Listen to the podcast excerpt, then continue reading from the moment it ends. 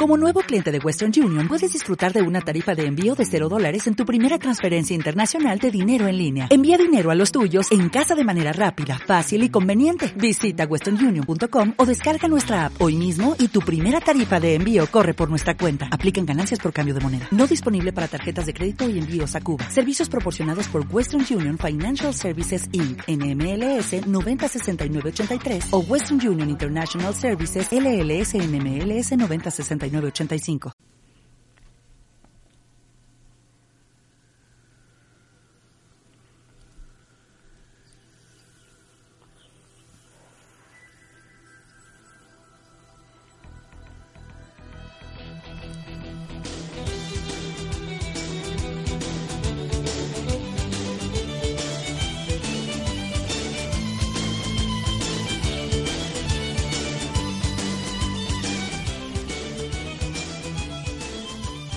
En Radio Tamaraceite, Onda Parroquial, Educando con Amor, con Pino González y Guillermo Santana. Los martes a las 6 de la tarde y los jueves a las 10 de la noche.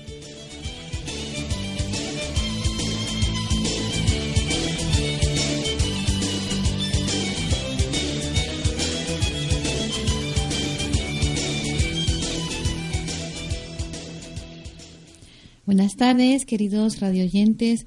Una semana más en Educando con Amor intentamos llevarles a sus casas lo mejor del panorama nacional en cuestión de conocimientos y profesionales que dedican su vida y su esfuerzo en mejorar la calidad de vida de las familias.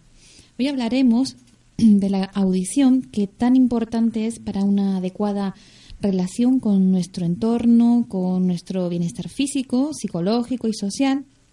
Para ello, tenemos el placer de contar con doña Yolanda Medina, audióloga, directora técnica del Centro de Audiología y Terapias Ondas de Palencia. Es experta en audiología infantil, en audiometría clínica y adaptación protésica eh, por el Centro OPESA de Madrid. Con más de 15 años de experiencia en el campo de la audiología, ha sido docente del ciclo formativo técnico superior en audiología protésica.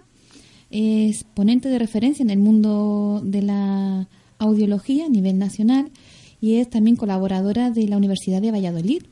Posee también la habilitación en reeducación auditiva por la International Society Verar IT y es iniciadora de terapias alternativas para el desarrollo cerebral y propulsora de la expansión en su localidad. Buenas tardes, Yolanda. Buenas tardes. Te agradecemos enormemente tu colaboración a nuestro programa. Y para empezar, pues, mm, ¿podrías contarnos qué fue lo que te llevó a dedicar tu vida al mundo de la audiología?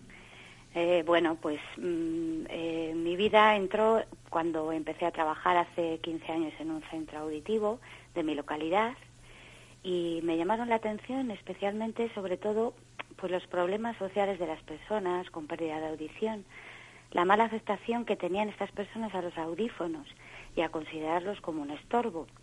Y entonces me volqué en intentar ayudar a todas las personas con hipoacusia, no solo en la aceptación de los audífonos, sino en la adaptación también de su entorno, que es muy importante, escuchándolos cada día e intentando que su situación fuera mucho mejor. Pasé de ser audióloga a ser psicóloga, o ambas cosas a la vez, y empecé a estudiar todo lo que caía en mis manos de audiología, y cuando entendí que el oído es igual a cerebro, abrí mi propio centro en Valencia para poder dedicarme también pues a la estimulación auditiva y a las terapias cerebrales. Y Yolanda, ¿qué técnicas de diagnóstico audiológico utilizas con más frecuencia en tu centro? Bueno, pues aquí utilizamos unas técnicas eh, muy importantes y muy completas, eh, empezando por la audiometría clínica, que abarca la audiometría tonal vía aérea, que es eh, hallar la audición, saber la audición que tienen nuestros pacientes, eh, comprobando con unos cascos sus alteraciones auditivas.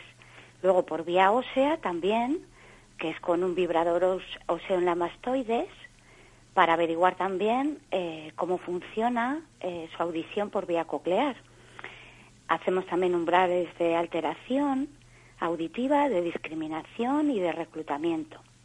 umbrales de disconfort, que son umbrales de dolor, sensación de, la gente que tiene de molestia los sonidos, y luego audiometría, que es una prueba que valora eh, el entendimiento de las palabras.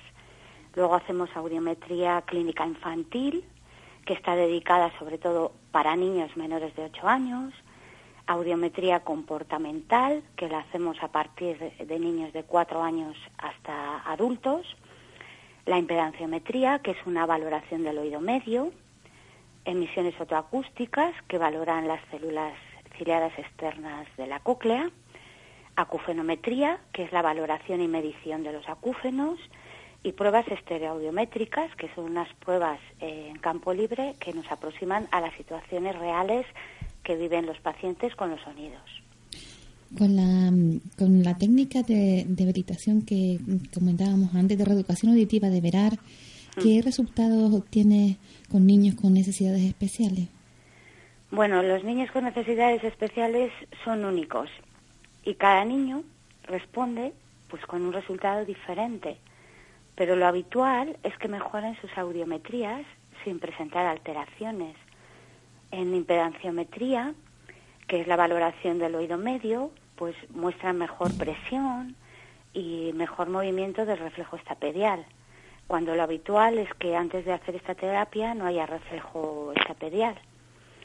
Eh, la desensibilización de las células ciegas externas en niños con TDAH, y mayor recuento y fuerza de estas células en niños con dificultades de aprendizaje.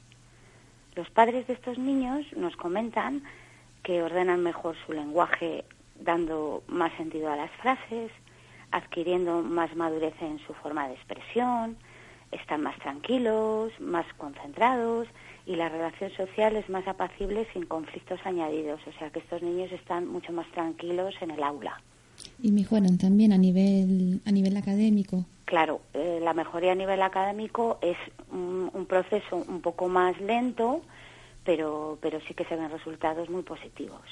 ¿Y en los adultos? Bueno, como es lógico, los adultos pues no es lo mismo que un niño. Entonces nos cuesta más reordenar o reeducar el cerebro de un adulto que el de un niño. Los adultos ya tienen formado su carácter, como, como ya sabéis organizan sus vidas como pueden, aceptando sus problemas y sobreviviendo a sus angustias, sus ansiedades, como todos tenemos. Es mucho más complejo intentar eh, solucionar el problema de concentración o aliviar la depresión en un adulto o ayudar a recuperar la audición. Pero la reeducación funciona en todos estos casos de forma muy positiva, eh, ya que los adultos tienen más madurez y, o sea una madurez suficiente como para darse cuenta de que se concentran mejor y están más contentos cuando cuando reciben la terapia cuando acaban la terapia. Con las hipoacusias es espectacular porque eh, ayudamos a recuperar la audición y a que se adapten de forma natural a los audífonos Hace poco, en un congreso, mm, presentaste tus estudios sobre las mejoras en el órgano del oído tras la reeducación auditiva de Veral. ¿Podrías contarnos los resultados que, has obtenido? Bueno, pues mira, antes de, hablar de los resultados, quisiera explicar a los oyentes en qué consiste esta terapia de reeducación y a quién va destinada. Esta terapia consiste en estimular y reeducar el oído y está destinada a mejorar el trastorno del procesamiento auditivo que es una alteración del cerebro que afecta la manera en que se experimentan las sensaciones, la vista, el tacto, el olfato, el gusto y en el oído el sonido y el movimiento. Y su organización dentro de un comportamiento auditivo en niños, por ejemplo, con TDAH, con eh, retraso escolar, con autismo, parálisis cerebral, con problemas de aprendizaje y en la recuperación parcial de las hipoacusias. O sea, quiero decir que también sirve para que la gente que tenga un problema de, pérdida de audición pueda recuperar audición. Eh, las mejoras en la audición se empiezan a observar al tercer mes de la finalización de la terapia.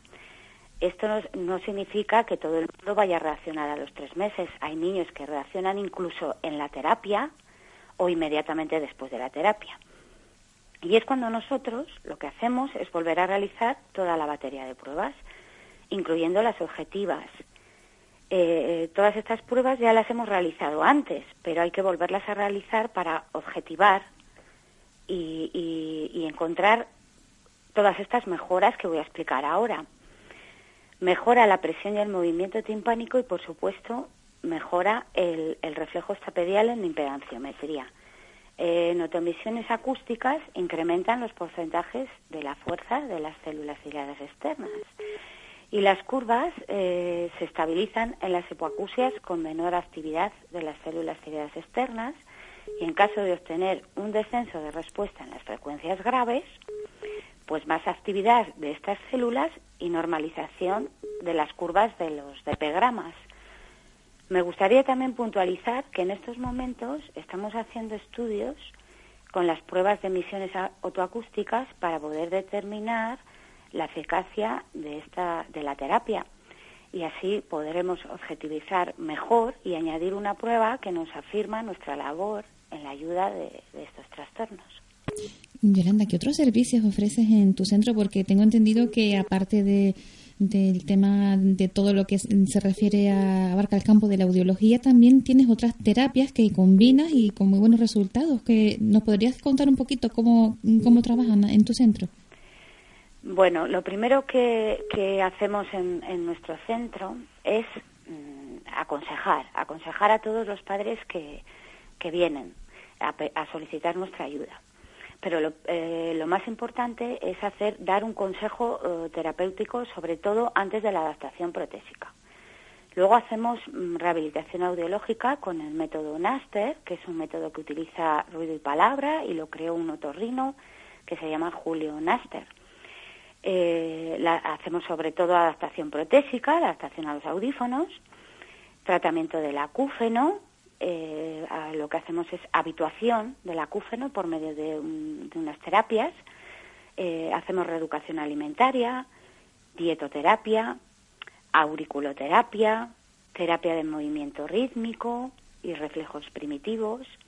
Y también estamos estudiando eh, la posibilidad de, introducir el método Tomatis y una terapia de regeneración vestibular para los vértigos y de regeneración celular de las células ciliadas externas para, para la hipoacusia y para los acúfenos. Y cuéntanos cómo combinando estas terapias consigue los resultados tan buenos que estás obteniendo. Bueno, la verdad es que eh, nuestras terapias las combinamos haciendo un estudio primero mm, para ver si son compatibles las unas con las otras, claro. Entonces, por ejemplo, combinamos el método Naster y después método Verar para tratamientos de hipoacusias neurosensoriales. La verdad es que con unos resultados espectaculares de recuperación de audición de hasta un 30%. Hacemos también método Verar y reeducación alimentaria en la adaptación protésica con unos resultados del 99% de aceptación y habituación al audífono, que esto es, es un porcentaje muy alto. Sí eh, la auriculoterapia con el método Verar y reeducación alimentaria para los acúfenos, con unos resultados fantásticos de habituación, incluso eliminando la molestia de escucha del acúfeno en muchos casos, que esto también es muy importante. Sí, muy importante porque la gente con acúfenos como que, sufre muchísimo. Sí, sufren bastante, además mm, están como, como que no, no les ofrecen nadie ayuda y yo creo que sí que sí que aporta muchísimo esta terapia porque les ayuda mucho sobre todo en su estabilidad emocional. Luego mezclamos auriculoterapia con dietoterapia y reeducación alimentaria con unos resultados bastante buenos en el control de peso. Auriculoterapia, reeducación alimentaria y método Verar para estados depresivos con resultados verdaderamente sorprendentes de mejorías y, la gente se despide de la ansiedad, de las eh, terribles cefaleas, del estrés, la angustia, vamos, que recuperan las ganas de vivir.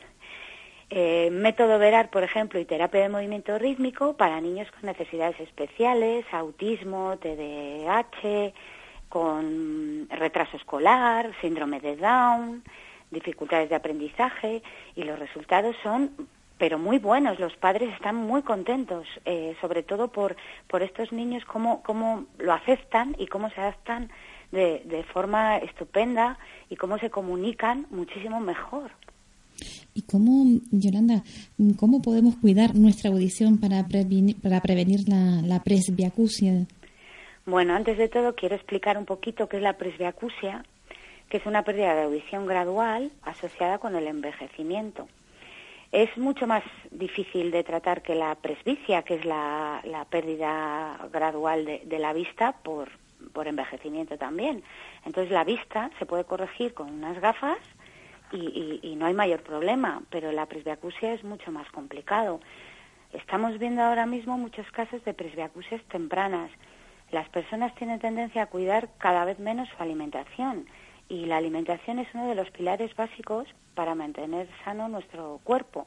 De ahí viene somos lo que comemos. Normalmente tenemos tendencia a abandonar el oído, eh, que es una parte del cuerpo muy importante en mandar información a nuestro cerebro. Y yo quisiera dar unos consejos, sobre todo pues en, alimentación, que es eh, muy rica, por ejemplo, la vitamina A, B y E y C, eh, tomar lácteos que proporcionan vitamina D para estimular los huesecillos, entre otros componentes del oído, y oyendo, por ejemplo, música orquestal con cascos todos los días. Eh, en las presbiacusias en estados iniciales eh, deberíamos de dar terapias de estimulación auditiva terapéutica y tratadas en centros especializados. Eh, para evitar y retrasar la, adaptación protésica. Eh, la gente no quiere ponerse audífonos, entonces lo que tiene que hacer es prevenir con, todos estos consejos que doy. ¿Qué, alimentos mm, o medicinas eh, tenemos que tener un poco ahí, en veremos, ¿no? En tener en cuenta de, no para cuidar nuestra audición. Bueno, pues como todo, hay que cuidar mucho, no tomar excitantes, eh, no tomar eh, azúcares, eh, el café, el alcohol, el tabaco, las grasas saturadas o insaturadas como las trans, todos los medicamentos ototóxicos que tengan la terminación en ina son bastante agresivos. Entonces ahora con los problemas de, colesterol, pues la gente suele pues tomar estos medicamentos y, les produce pérdida de audición y acúfenos también. Y Yolanda, ¿qué, ¿qué problemas se pueden solucionar con los audífonos? Bueno, pues la verdad es que son muchísimos los problemas que, que ocasiona el tener una pérdida de audición. Y quiero priorizar el grande y fundamental problema que es la falta de información que tiene el cerebro eh, al no transmitir el oído adecuadamente, adecuadamente los sonidos. Eh, eh, tenemos que saber que el cerebro necesita alimentarse continuamente de información sonora. Si nuestro oído no transmite esta información, ya sea por patologías o por alteraciones auditivas, el cerebro se vuelve más lento, más vago en su capacidad de procesar. Cuando una persona se adapta adecuadamente a los audífonos y los acepta de forma natural, aprende a vivir mejor con su entorno, por lo tanto mejora su capacidad para ordenar y organizar información cerebral, mejoran sus relaciones sociales y laborales, en el caso de que trabajen, mejora su estado de ánimo, ganas de hacer cosas y de divertirse haciéndolas, mejora su sistema vestibular, el estado del equilibrio, por lo tanto la actividad física es más, más satisfactoria. Cuando tenemos una hipoacusia severa que requiere de audífonos, ¿qué recomendaciones darías a nuestros oyentes que tengan estos problemas para que su adaptación a la prótesis sea lo más fisiológica posible? O sea, ¿qué, qué pueden ellos o deben exigir a su centro audiológico? Bueno, pues las, la verdad es que las hipoacusias severas requieren un tiempo de adaptación prolongado, de unos tres a seis meses, y que nadie se me asuste.